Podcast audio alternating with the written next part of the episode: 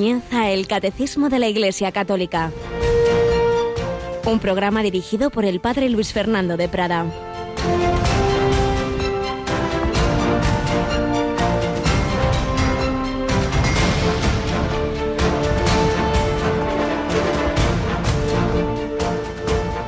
Hermanos, ya que habéis aceptado a Cristo Jesús el Señor, proceded unidos a Él, arraigados y edificados en Él, afianzados en la fe que os enseñaron y rebosando agradecimiento. Alabado sean Jesús, María y José, muy buenos días, muy querida familia de Radio María. Aquí estamos de nuevo en este programa del Catecismo tras una época en la que ha habido diversos, diversas circunstancias por la que no lo hemos podido hacer en directo. Me acompaña Cristina Rubio. Buenos días, Cris. Muy buenos días, padre. Pues sí, hasta ahora eh, unos días por sustitución de capellán que un servidor ha celebrado la Santa Misa, otra época haciendo ejercicios espirituales, otras peregrinaciones y comenzábamos, Cristina, esta etapa en la que no hemos hecho el catecismo en directo porque queremos recordar a nuestros oyentes que estamos en el 20 aniversario del inicio de Radio María en España y nos pareció que era muy provechoso que el personal, bueno, los que pudimos, claro, porque nunca podemos irnos todos juntos, conociéramos dónde comenzó todo. La cosa comenzó en Galilea. Explícales a nuestros oyentes a dónde nos fuimos. Bueno, pues no nos fuimos a Galilea porque allí no empezó Radio María, pero un poquito más cerca. Estuvimos en Erba, que es una localidad italiana que está como en el norte de Italia, por la zona de, de Milán. Y bueno, pues allí pudimos algunos de nosotros, yo la verdad que doy muchas gracias a, la Virgen por haberme llevado, pues ese lugar donde la Virgen inspiró a un hombre pues sencillo de esa localidad que Radio María mm, surgiese ahí y bueno, pues todo este proyecto tan tan bonito. Estuvimos en la sede de Radio María Italia y después en lo que bueno nuestros oyentes ya conocen como la familia mundial de Radio María que está muy cerquita.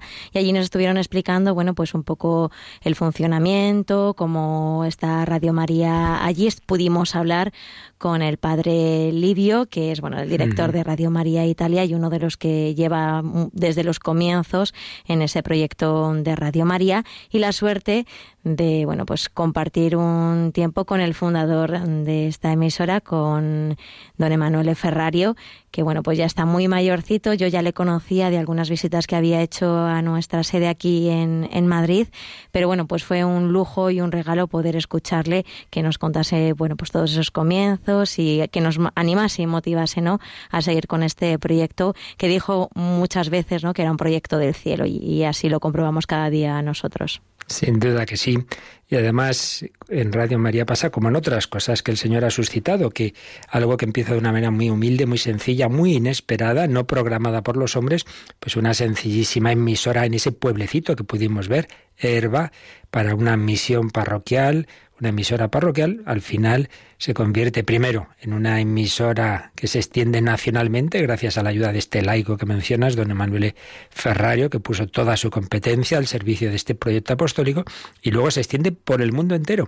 Por eso, como, como nos ha recordado Cristina, allí cerca hay dos sedes. Primero lo que es la sede de Radio María Italia, realmente extraordinario, un edificio que además también hay de nuevo la Providencia. Era un edificio que, que se vendía eh, que antes tenía otro uso completamente distinto, y cuando fueron a verlo se encontraron que había una columna con una imagen de la Virgen y el que lo vendía decía, la condición es que esto no se toque. Entonces vieron allí una señal de la Virgen que decía, sí, sí, esta va a ser, este es el edificio para la sede precioso, ¿verdad? El, el lugar. Sí, la verdad es que sí. Bueno, pues mm, son los pequeños regalos de, de, la Virgen que nos dicen, bueno, pues es que es un proyecto suyo, ¿no? Y la verdad, ahí sigue esa imagen de la Virgen preciosa y y bueno, pues un sitio muy cuidado y donde se respira mucho, ¿no? Pues lo que es Radio María, este proyecto que, que es un proyecto de la Virgen y del cielo. La verdad es que un regalo. Allí veíamos pues lo mismo que aquí, pues voluntarios, personas jóvenes trabajando, mayores, de todo, pues en este proyecto. Y luego, pues más recientemente ha habido otra persona que ha hecho el regalo de, un palacete, podemos decir, relativamente cerca de, de, la sede de Radio María Italia para las oficinas del proyecto mundial. Porque claro, somos ya más de 70 naciones las que estamos en Radio María y todas las cosas comunes que se realizan y pues todo lo el, ayuda a los nuevos proyectos pues necesita ese trabajo necesita esas personas pocas realmente pero pero que tienen un trabajo muy intenso que por cierto pues ya lo decimos desde ahora eh, tenemos, se nos ha ofrecido, se ha ofrecido desde la Santa Sede, desde las obras misionales pontificias, se ha pedido más que ofrecido a Radio María algo muy bello, y es que mm, sepan nuestros oyentes, y seguro que muchos ya lo saben, que este mes de octubre, siempre el mes misionero, mes del Domo, pero este año especialmente, porque se cumple un centenario, el centenario de una carta que escribió el Papa Benedicto XV sobre las misiones, y entonces el Papa Francisco lo ha declarado mes misionero extraordinario. Va a haber una serie de actos especiales y uno de ellos, el 7 de octubre, día de Nuestra Señora del Rosario, se va a rezar un rosario mundial, un rosario misionero, un rosario por las misiones desde la primera basílica mariana de la historia de la Iglesia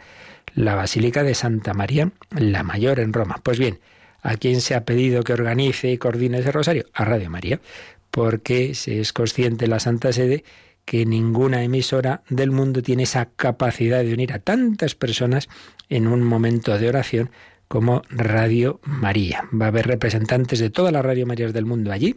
Nosotros enviaremos, va a ir seguramente nuestro presidente y nuestra querida Yolanda, pues ahí estará para dirigir la, la, versión española, cuando se rece algo en español de ese rosario, pues desde la Basílica de Santa María Mayor, 7 de octubre a las 3 de la tarde, hora española e italiana, pero en conexión con todas las Radio Marías del mundo. Pues bien, vimos esa sede mundial de Radio María, vimos Radio María Italia, tuvimos ese encuentro con Ferrario, con el padre Livio y nos explicó realmente una vez más ese carisma de Radio María. Él está convencido y bueno, por experiencia propia, que fue una inspiración de la Virgen para en estos tiempos de secularización, de apostasía, lamentablemente incluso de, de, Occidente, de crisis también muchas veces interna y de división de la Iglesia, la Virgen ha querido suscitar esta emisora directamente evangelizadora que va al grano, que anuncia el Evangelio, que anuncia la conversión, que recuerda la doctrina de la Iglesia. He comenzado leyendo la primera frase de lo que hoy se nos propone en la primera lectura de la misa de San Pablo a los colosenses, fijaos lo que dice, ya que habéis aceptado a Cristo Jesús, el Señor, proceded unidos a Él, arraigados y edificados en Él, que es la vida cristiana, unirse cada vez más a Jesucristo y por Jesucristo al Padre y al Espíritu Santo, afianzados en la fe que os enseñaron. Por eso profundizamos aquí cada mañana en el catecismo, que recoge esa fe esa fe, esa revelación que Dios nos ha hecho, que la Iglesia a lo largo de los siglos ha ido profundizando en ella. La escritura, los santos padres, el testimonio de tantos santos, de toda la tradición de la Iglesia. Y sigue diciendo San Pablo, y rebosando agradecimiento. Tenemos que dar muchas gracias a Dios por haber recibido la fe que nos da el sentido de la vida, que nos da la esperanza, que nos enseña una manera de vivir completamente distinta a lo que está de moda, el modo de vida del amor, el amor a Dios, el amor al prójimo. Pues bien, después de este verano, esa peregrinación, otras peregrinaciones, vengo también de otra con varios miembros de del personal, todo ello para poder seguir realizando esta labor en Radio María que el Señor nos ha encomendado a todos, también a vosotros, queridos oyentes, porque os recordamos que es una radio de todos, que sin vosotros, sin voluntarios, sin oración, sin vuestros donativos, esta radio no podría seguir adelante. Es una radio de la Virgen y la Virgen os pide a todos vuestra ayuda. Pues retomamos este programa en directo después de este verano intenso. También estuve en Lourdes, también estuve en Benjugore, también haciendo ejercicios espirituales en, en un lugar muy bello de, de, de Santander, todo para poder servir mejor al Señor a la Iglesia y, a todos vosotros y pidiendo vuestra ayuda para que entre todos sigamos adelante en este nuevo curso.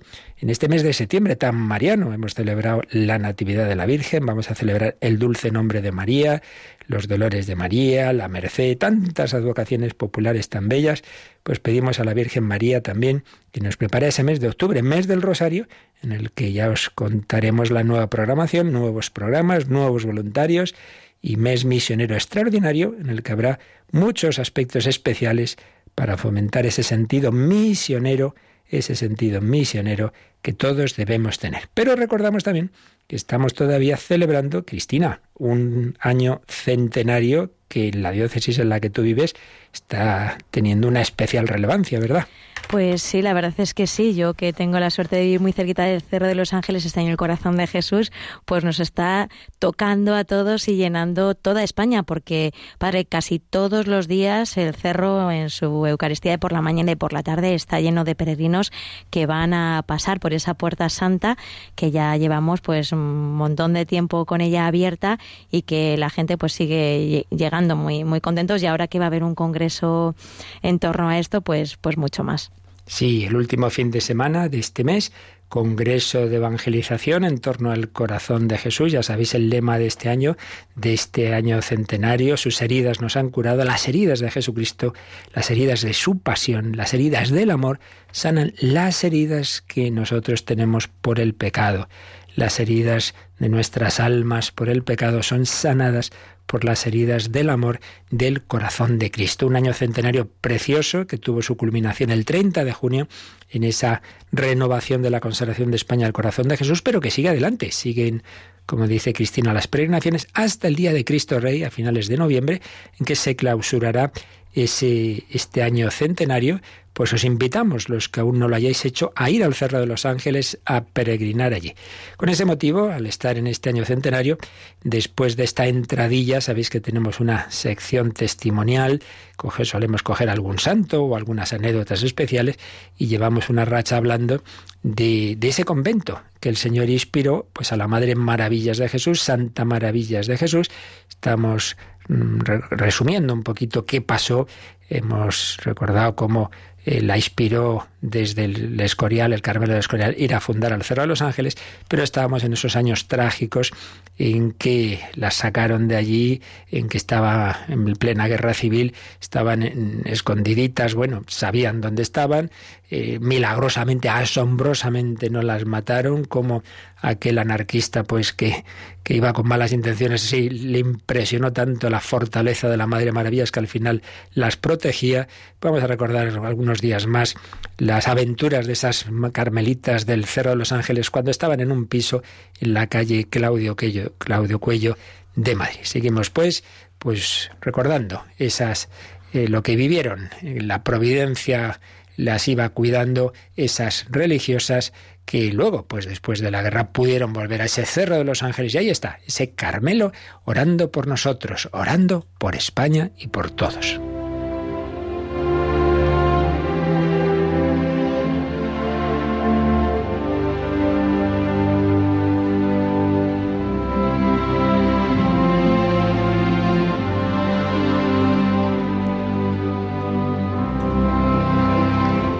Retomando lo que ocurría en ese pisito de la calle Claudio Cuello de Madrid, donde estaban esas carmelitas descalzas que habían sacado del Cerro de los Ángeles y que estaban pues ahí viviendo en unas circunstancias muy difíciles, acogiendo a otras personas como al padre Florencio Carmelita descalzo, perseguido y allí escondido. Nos lo cuenta María de Alvarado en su libro Lámpara Viva. Nos cuenta lo siguiente. En los primeros tiempos de Claudio Cuello, de vivir ahí en ese piso, las monjas procuraban pasar desapercibidas, pero poco a poco se van familiarizando con el peligro. En aquel Madrid donde el menor emblema religioso está considerado como algo que va contra el régimen, el padre Florencio celebra todos los días la Santa Misa, revestido con los ornamentos litúrgicos. El oficio divino se rezaba al principio en voz baja y con cuidado de que nadie lo oyera. Pero las hermanas se van entusiasmando y rezan tan alto que se las puede oír fácilmente. las santas costumbres carmelitanas se guardan fielmente, aunque acomodadas a las condiciones de la casa. A falta de claustro celebran las procesiones acostumbradas alrededor de la mesa del comedor. En Nochebuena se pone el nacimiento y ante él permanecen todas hasta muy entrada la noche cantando villancicos a media voz. El padre Florencio, conocido en la orden como poeta, ha compuesto alguno alusivo a las circunstancias. Niño de mis amores, que andas perdido en busca de amadores por elegido, ven a este nido, blando y mullido, bello, muy bello, de la calle que llaman Claudio Cuello. En Semana Santa ponen también el monumento lleno de flores ocupando todo el frente de la habitación. Para el día del Corpus una familia les ha dejado un relicario en el que exponen el Santísimo Sacramento para rezar delante de él el oficio divino, como se acostumbraba a hacer en esa fiesta y su octava.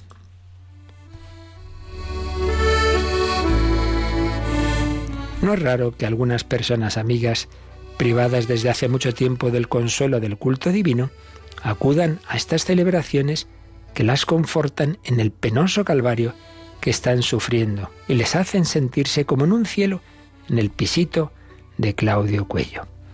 Otras, aunque también lo sienten así, temen por la vida de las monjas y quisieran que se guardasen más de los peligros que las amenazan.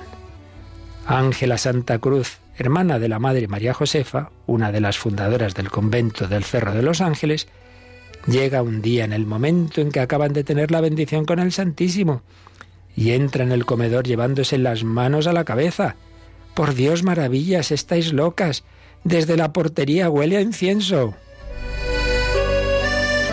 Pues sí, estaban locas, locas de amor, y realmente fue asombroso pues que pudieran estar esos meses de esa manera celebrando todas esas fiestas, oraciones sin que pasara nada. Ya veremos mañana que vieron que eso no se podía prolongar más y las circunstancias de nuevo providenciales las permitieron salir de Madrid. Pues pedimos al Señor, pedimos a Santa Maravillas, tantas personas santas, que le han seguido, que han amado ese corazón divino, que nos ayuden también a nosotros a conocerle, amarle y seguirle, y si llega el caso, como en tantos mártires de todos los siglos también de nuestra época, en tantos lugares del mundo, a dar la vida por él.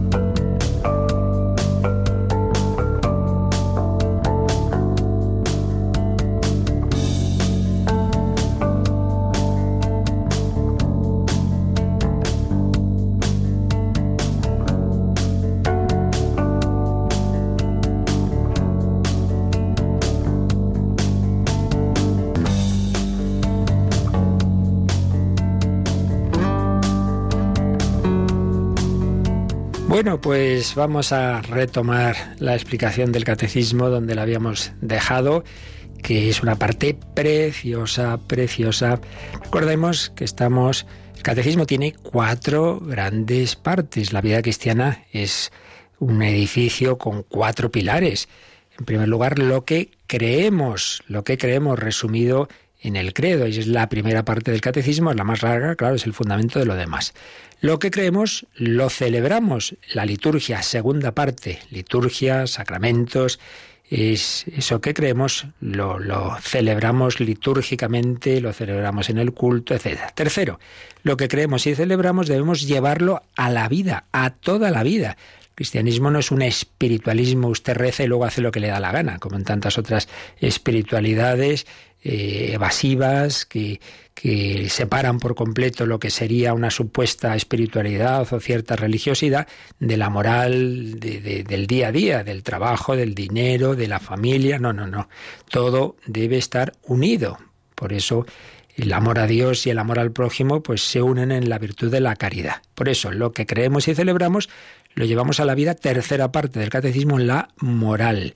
Esa moral, ese modo de vida eh, del cristiano que cree en Jesucristo. Y lo que creemos, celebramos y vivimos implica una relación personal con la Santísima Trinidad, con el Padre, el Hijo, el Espíritu Santo, con la Virgen María, con los santos, la oración cuarta parte. Es la parte más breve del catecismo, pero preciosa, una parte realmente maravillosa. Pues bien, estamos todavía en la primera parte, que es la más larga, esa explicación del credo y en torno al credo, pues de las diversas verdades. Ya sabéis que hay mucha síntesis de la fe católica. A lo largo de los siglos se han compuesto diversos credos, pero fundamentalmente hay dos que son los que más se usan en la Iglesia, que están al principio del catecismo. El principio del catecismo tenéis el, primer gran símbolo que se llama símbolo de los apóstoles, que realmente era el que era y es el, credo de la Iglesia de Roma, el credo que, que se usaba para los que se bautizaban en, en, la primera comunidad cristiana de Roma, símbolo de los apóstoles, que normalmente decíamos es el que suele rezar en las oraciones como el rosario, etcétera, y luego el credo de Nicea Constantinopla, que se compuso básicamente en el concilio de Nicea, el 325, y luego se completó en el concilio de Constantinopla, el más largo. Antes decíamos el credo de la misa, porque era el que se rezaba siempre misa, desde la última o penúltima, mejor dicho, reforma del misal, se puede elegir cualquiera de los dos credos en el rezo de la misa. Pero el catecismo usa los dos. Se basa en el símbolo de los apóstoles, pero lo completa con el credo de Nicea Constantinopla y bueno, y luego con otras muchas cosas, porque no olvidemos que, repito, estos credos no dejan de ser un resumen de muchas verdades que están en, la escritura y en la tradición de la Iglesia. Entonces, esta parte del, del, credo está articulada en 12 artículos, 12 artículos de la fe.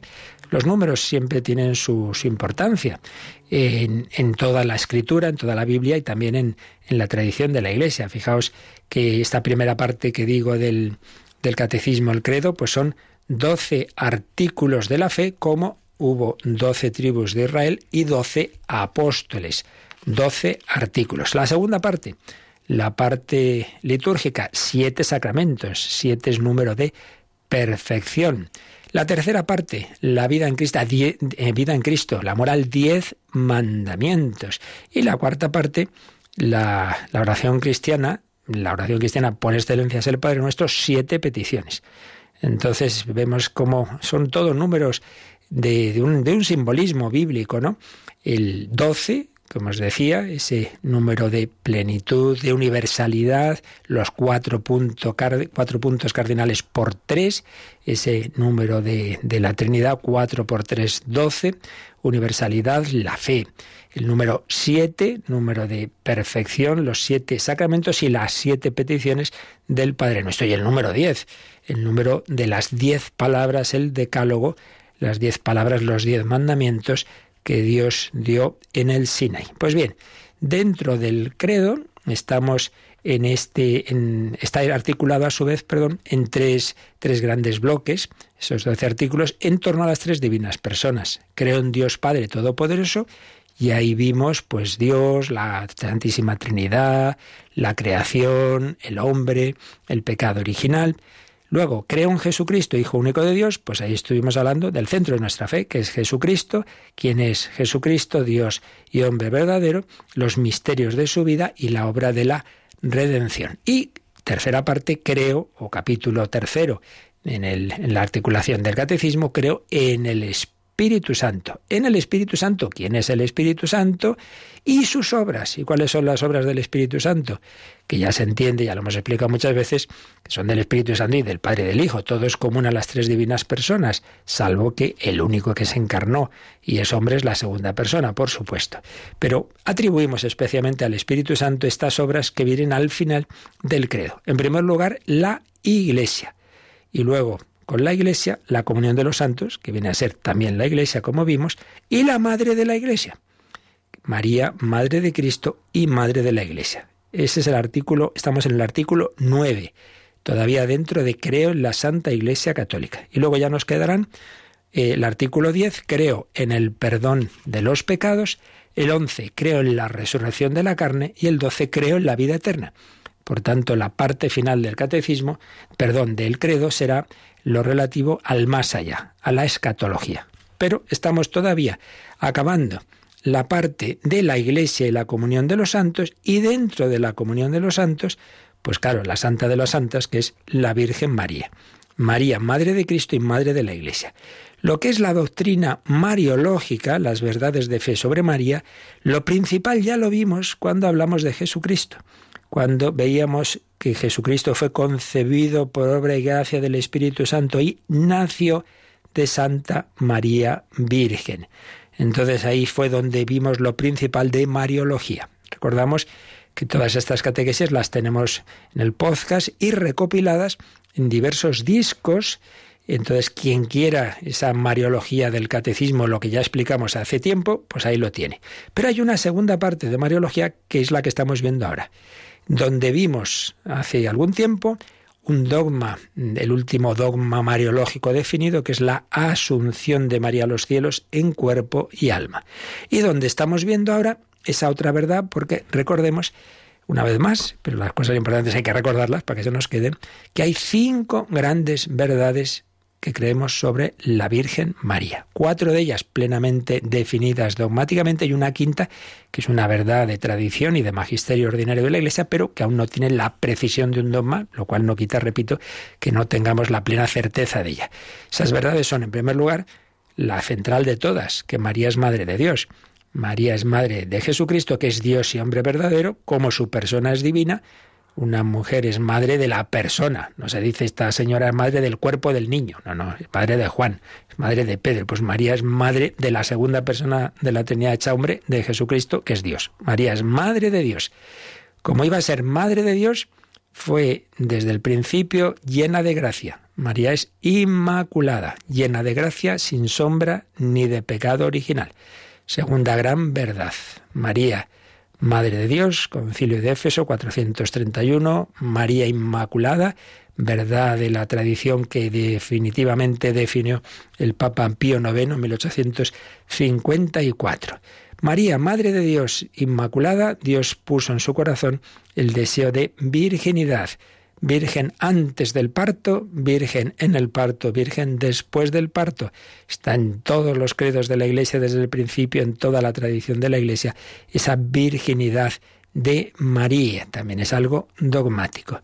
Y esa mujer llena de gracia que concibió a Jesucristo, ese cuerpo no se iba a corromper aquí en la tierra. Por eso, cuarta verdad, María asunta a los cielos en cuerpo y alma. Lo definió después de todos los siglos de, tradición de la Iglesia, de creer en ello, el Papa Pío XII. Pío XII en, en, 1950. Y la quinta verdad, que es la que no está precisada como un dogma, pero repito, que está absolutamente clara en toda la enseñanza de la Iglesia, es la relación de María con, con, la Iglesia, María Madre de la Iglesia, con el cristiano, María es Madre espiritual, su colaboración a la obra redentora es corredentora, es medianera, de todas las gracias, en fin, y otros muchos títulos que son matices de esta realidad. Si las cuatro verdades anteriores es María en relación a Jesucristo, María en relación a Dios, María en sí misma, esta quinta es la relación de María con nosotros, y es donde estamos nosotros ahora. Estábamos explicando cómo la Virgen María totalmente unida a su Hijo, a lo largo de los misterios de la vida de Cristo, María ha estado siempre presente, también unida a su Hijo en la gloria, por su asunción en cuerpo y alma a los cielos, ahora María es nuestra Madre en el orden de la gracia. Este apartadito tiene la explicación a partir del número 967, que ya vimos, 968, 969 que vimos, pero vamos a retomarlo ahí. Pero bueno, antes de, de releer ese número, vamos a quedarnos un momentito, pues dando gracias al Señor de que nos ha dado a la Virgen María como Madre, Madre del Amor. Vamos a dar gracias de que en este camino hacia el cielo el Señor no solo nos acompaña a Él, el buen pastor, no solo nos lleva al Padre por el Espíritu Santo, nos ha dado a la Virgen. Muy simpático aquello que decía Santa Teresita del Niño Jesús. Dice, tenemos una ventaja sobre la Virgen María. Hombre, ¿y eso? Sí, sí, tenemos una ventaja porque la Virgen María no tenía otra Virgen María que fuera su madre y que la ayudara. Pues tenía razón esta Teresita, claro que sí. Pues damos gracias al Señor, damos gracias a la Virgen María.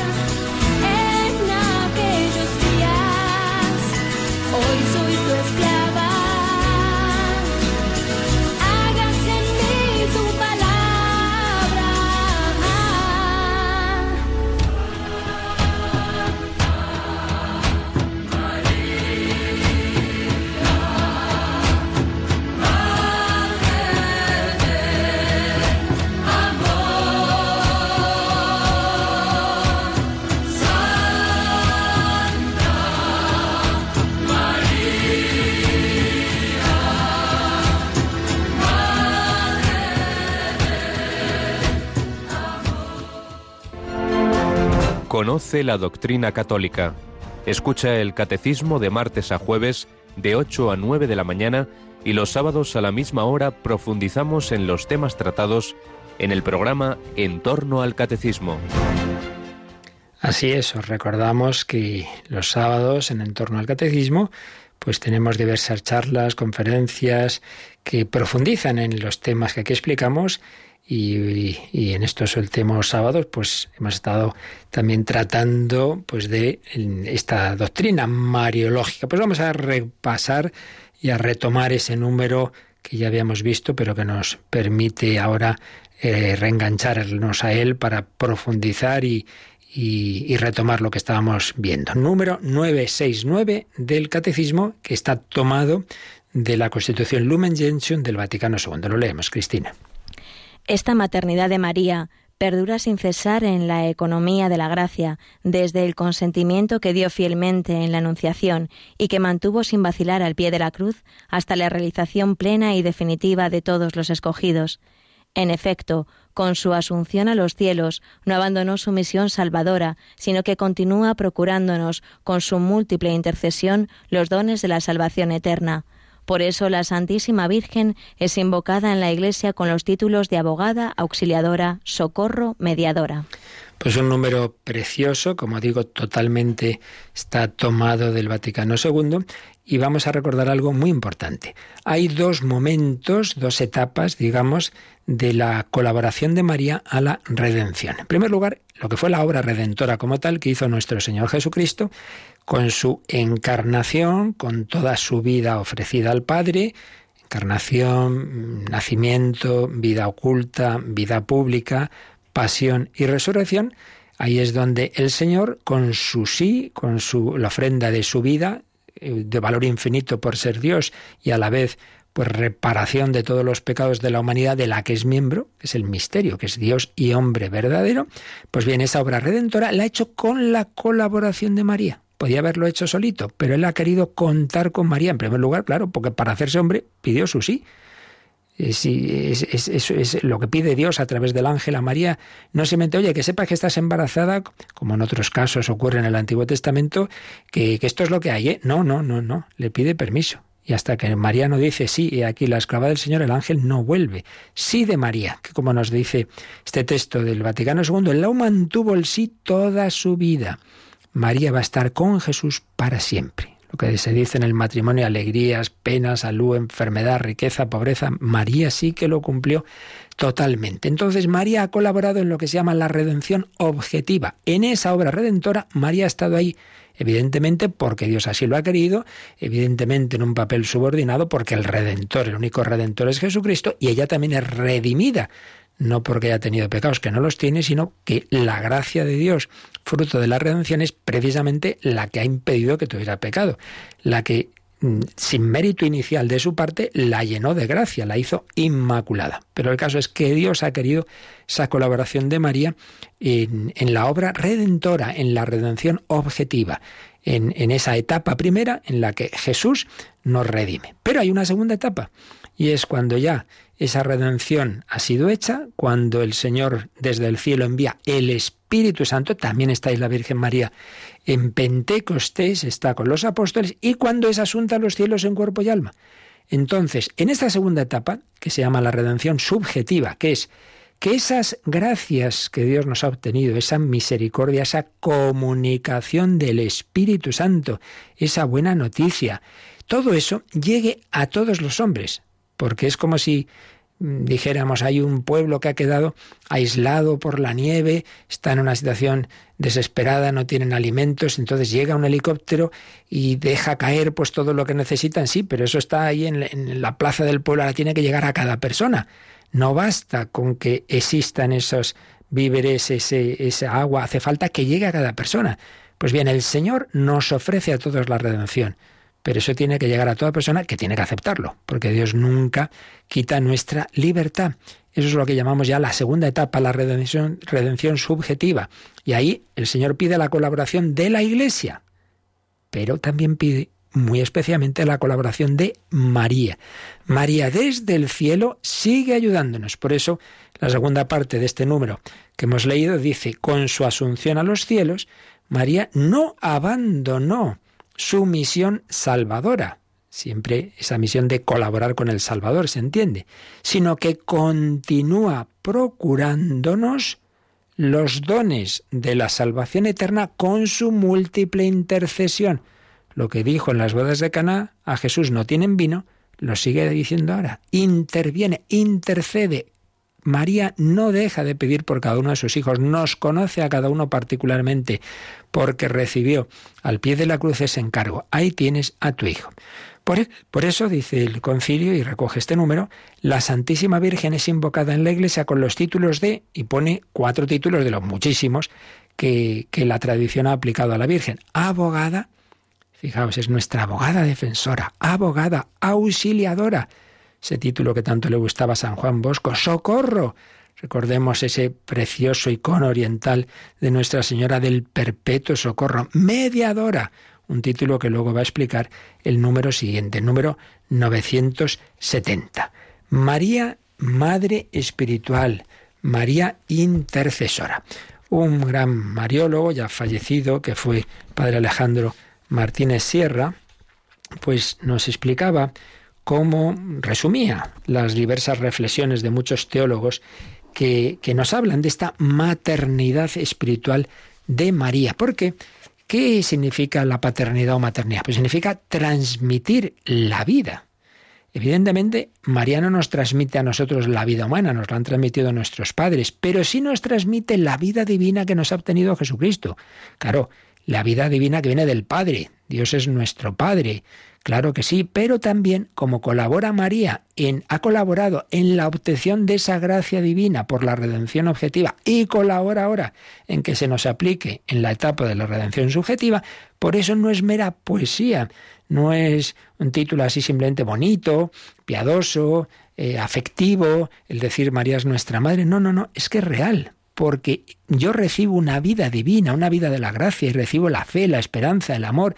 Vaya que sí es real. Esto especialmente lo experimentan los, que, los conversos que estaban en la oscuridad, en la, en la falta de fe, de sentido, de esperanza, en el pecado, en las adicciones, y cuando reciben esa luz, claro, se dan cuenta del cambio. Quizás los que siempre han estado en la vida de la Iglesia se dan menos cuenta del regalo que se nos ha hecho. Hemos recibido una nueva vida, pues bien, ahí interviene siempre la Virgen María. A veces de una manera muy explícita. Personas que han tenido una especialísima presencia explícita de María en su vida. No digamos cuando ya hablamos de, apariciones o revelaciones como es eh, Juan Diego, el mexicanito, en, en, Guadalupe, ¿no? O Bernadette en Lourdes o los niños de Fátima. Pero sin llegar a eso, muchas veces especial presencia de María, el Padre Colbe, etcétera. Y en otros muchos casos, sin, sin que haya algo tan, tan claro y explícito, siempre está la Virgen María, aunque no lo sepamos. Como quiero decir, aunque no lo sintamos. Mm, yo pienso que quizá los novios de Caná dieron gracias a Jesús del milagro y quizá nunca, nunca, supieron que se debió a que la Virgen así al oído le dijo, oye, que no tienen vino. Y no le dieron gracias a ella, quizá. Todas las gracias que recibimos, María intercede. Pues bien, explicaba el padre Martínez Serra que por ello es madre Mm, ella colabora a darnos esa vida divina y que por eso, pues muchos autores han, han estado hablando de diversos títulos por los que con todo fundamento podemos y debemos hablar de la maternidad espiritual de María. En primer lugar, porque claro, ella es madre de Jesucristo, Jesucristo es nuestra vida sobrenatural, Jesucristo es la cabeza del cuerpo místico, bueno, pues si es la cabeza del cuerpo y María es madre de la cabeza, pues era madre de todo el cuerpo, ¿no? María es madre del cuerpo místico, María es madre de la Iglesia, dado que estamos incorporados a ese cuerpo por el bautismo y los demás sacramentos, pues primer motivo para decir con todo fundamento que María es nuestra madre, porque es la madre de Cristo. En segundo lugar, por lo que hemos dicho antes, de la asociación de María con Cristo en la obra de la redención. Nadie ha tenido un papel tan importante de colaboración a la obra redentora como la Virgen María. María consintió, dijo que sí, a ser madre del Redentor, lo engendró y, luego nos ha engendrado a la vida divina al unir sus dolores y su pasión a la pasión de Cristo. El parto de Jesús fue parto virginal, ahí no hay dolor, pero en cambio el parto tuyo y mío, María lo tuvo al pie de la cruz. En el Apocalipsis se nos dice que la mujer daba gritos de dolor por el, al dar a luz, y ahí se refiere a este parto nuestro. Nos ha engendrado en el dolor, mereciendo ser madre espiritual de la humanidad. Y sigue con su múltiple intercesión, nos ha dicho el concilio, obteniendo los dones de la salvación eterna. Por eso también título de amor y de solicitud maternal. Tú no eres un número para Dios ni para María. María nos ama a cada uno en particular, te conoce, te conoce a ti que me estás escuchando, te quiere. Tus alegrías, tus victorias son motivo de alegría para el corazón de María. Tus pecados son motivo de tristeza, pero también de intercesión misericordiosa. Otro título, bueno, pues el que hemos mencionado de, de las palabras de Jesús en la cruz. Ahí tienes a tu hijo, ahí tienes a tu madre, ahí está explícitamente esa maternidad. Porque cuando Jesús le dice eso a María y a San Juan, no es una escena meramente familiar, bueno, yo me voy, oye Juan, cuida de mi madre, no, no. Ahí Juan no es Juan, es el discípulo, es el cristiano, eres tú y yo. Por eso dice que la acogió entre sus cosas. Eh, la traducción que a veces se pone en su casa es menos precisa, dicen los expertos, es más bien entre sus cosas espirituales, entre sus eh, dimensiones espirituales de la vida cristiana, el llevarse a María. No temas en llevarte a María, que le dijo el ángel a San José, pues eso nos lo dice a todos nosotros. Ahí tienes a tu madre, madre de la cabeza del cuerpo místico, por tanto, madre del cuerpo místico, que es la Iglesia. Y eso, que estaba en la tradición de la Iglesia, el Papa San Pablo VI, pues lo quiso proclamar solemnemente en pleno concilio Vaticano II. Madre de la Iglesia. Eso no la pone por encima de, de, nadie, de la, por supuesto de, la Iglesia o del propio Jesucristo, no faltaría más, porque es una maternidad que no le impide ser nuestra hermana, nuestra amiga, pero evidentemente tiene unas gracias y unos privilegios muy especiales, claro.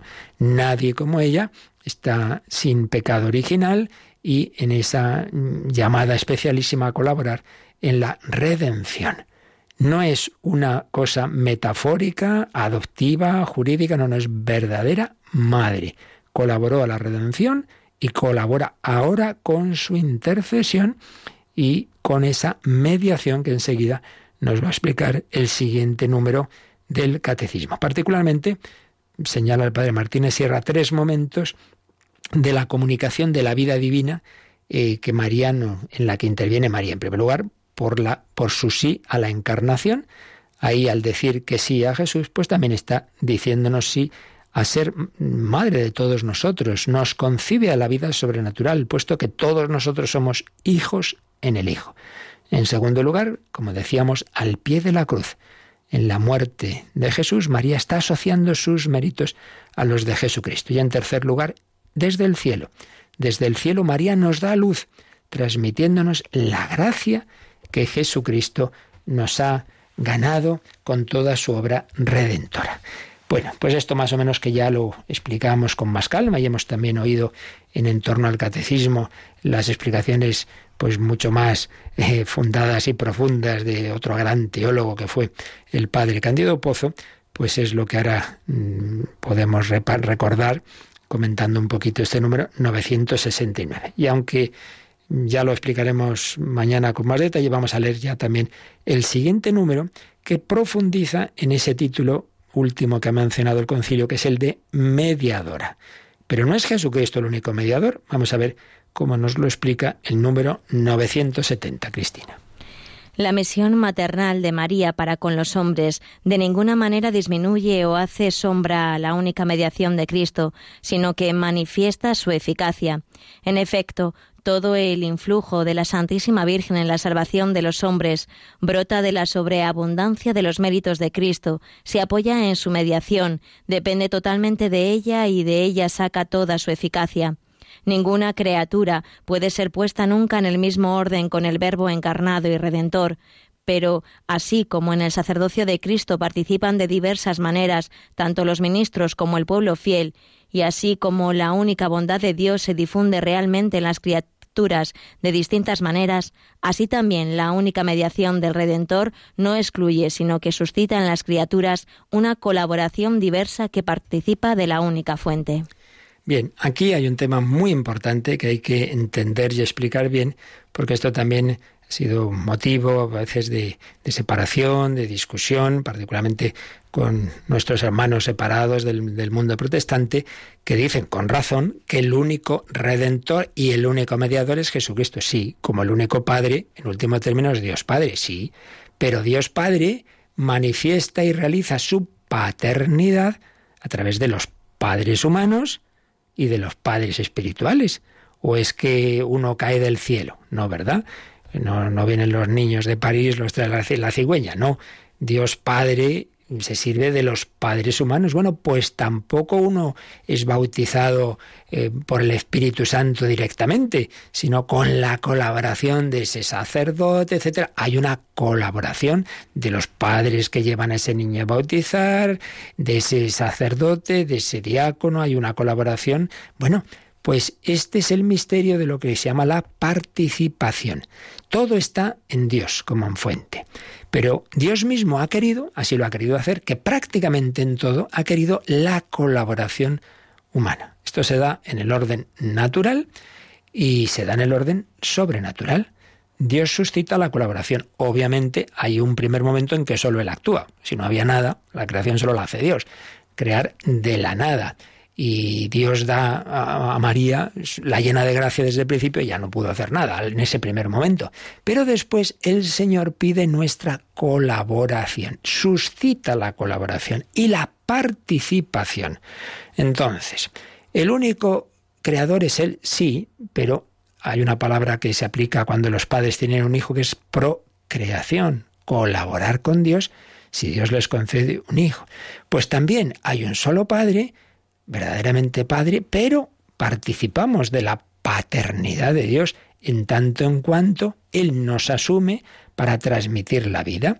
Hay una madre, que es la Virgen María, pero le decimos a esa religiosa madre, porque también ella está colaborando en esa maternidad y esa madre cristiana, madre, pues claro que sí, que la podemos llamar madre y podemos llamar padres, siempre sabiendo que todo procede de, de Dios nuestro Señor. Bueno, pues también hay títulos como el sacerdocio. Jesucristo es el único sacerdote, sí, pero Jesucristo ejerce su sacerdocio también a través de personas que estamos llamadas a ese sacerdocio. Pues mediación, hay un único mediador, sí, pero Jesucristo, esa mediación suscita a su vez colaboración. Entonces, si tuviera aquí una pizarrita, os pondría, imaginémoslo, arriba, pues un círculo que representa a Dios, abajo los hombres. Y entonces una línea, ¿cómo los hombres llegan a Dios? Ponemos dos líneas, una por Jesucristo y otra por María. No, una única línea. Solo podemos llegar por Jesucristo. Pero en esa línea, debajo de Jesucristo, ponemos a María, en la misma línea. ¿Qué quiere decir? ¿El único mediador es Jesucristo? Sí, pero Jesucristo a su vez ha querido que colabore en esa mediación su madre. Entonces, a Jesús por María, no es unos por Jesús y otros por María, no. El único mediador es Jesucristo, todos por Jesús, sí, pero Jesús no sería Jesús sin el sí de María, eso para empezar sin el sí de María, tal como Dios ha querido hacer las cosas, él pues no, no, no se hubiera realizado la encarnación. Bueno, pues eso que ocurrió en la encarnación y en toda la vida de Cristo, que quiso que estuviera María como estuvo al pie de la cruz, como estuvo en Pentecostés, también ahora esa mediación de Cristo suscita la mediación participada de la Virgen María. La suscitó en su vida y la suscita ahora por la intercesión de María y por su actuación. Eh, ordinaria o extraordinaria en la vida de la Iglesia. Por ello, no es que haya otra mediadora distinta u otro camino distinto. Yo prefiero ir por María, usted vaya por Jesús. No, todos tenemos que ir por el único mediador que es Jesucristo. Pero esa única mediación de Cristo manifiesta su eficacia, suscitando la de María. Es como si dijéramos, mira, unos padres de familia numerosa, pues son los padres son ellos, pero ayudan los hermanos mayores, colaboran con los padres, los padres son los padres. Pero hombre, eh, un buen padre educa a ese hijo mayor para que también él colabore. Un buen profesor suscita que haya alumnos más avanzados que colaboren también en la enseñanza. Pues Jesucristo, mediador, ha querido que la Virgen María colabore en esa mediación universal de, de las gracias que nos llevan, en definitiva, nuestro fin, la salvación, que es unirnos con Dios eternamente. Y para ello, el único camino es esa, esa redención, esa comunicación de, de, la vida divina, que es en definitiva el amor de Dios, el Espíritu Santo, que el Señor nos transmite con la colaboración de la Virgen María. Por ello, único mediador, Jesucristo, pero esa única mediación eh, ha suscitado la mediación de María. Y es lo que nos ha dicho el concilio. Y recoge el 970. La misión maternal de María para con los hombres de ninguna manera disminuye o hace sombra a la única mediación de Cristo, sino que manifiesta su eficacia. Pues se ve más la eficacia de la mediación de Cristo cuando es capaz de suscitar esas colaboraciones. Una, la universal de María que es medianera de todas las gracias, y luego también otras colaboraciones parciales, pues de todos nosotros estamos llamados a colaborar a la redención, como los santos, pues colaboran, pero cada uno en un campo, en un cierto ámbito, en un número de almas, por así decir, que Dios ha encomendado a cada uno y a la Virgen les ha encomendado todas, todas. Esto ya lo explicaremos. Bueno, hoy como en este primer día nos hemos alargado más al principio, no hemos dejado tiempo para las preguntas finales, así que las podéis ir preparando y os recordamos que las podéis enviar. Cristina, vamos a recordar eh, que hay dos caminos en este programa para las consultas, cuando en directo, que hoy no lo hemos hecho, pero los demás días sí ordinariamente lo hacemos, un teléfono y lo que siempre es más sencillo, el que usa el correo electrónico, ¿verdad? Puede dejarnos ya las preguntas para mañana u otro día en el correo que, si te parece, recordamos. Pues lo vamos a hacer, si le parece padre, a través de la cuña que siempre ponemos. Pues muy bien, la escuchamos.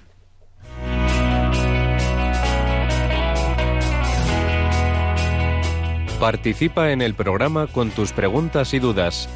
Llama al 91005 9419. 91005 9419.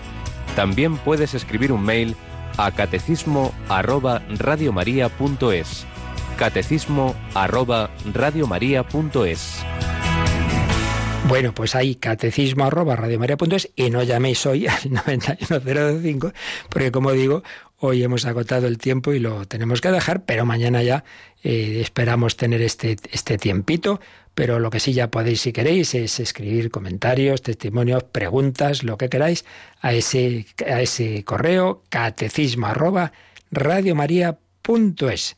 Pues nada, eh, aquí seguimos en este bello mes de septiembre con todas estas advocaciones marianas. No lo olvidemos, María es medianera de todas las gracias es abogada, es refugio, es auxiliadora, es verdadera madre, no es algo meramente metafórico. Bueno, pues pedimos a la Virgen María que acojamos ahora la bendición de su Hijo y de la Santísima Trinidad, que ahora a través también de esta colaboración del sacerdote, pues nos da a todos. La bendición de Dios Todopoderoso, Padre, Hijo y Espíritu Santo, descienda sobre vosotros. Alabado sea Jesucristo.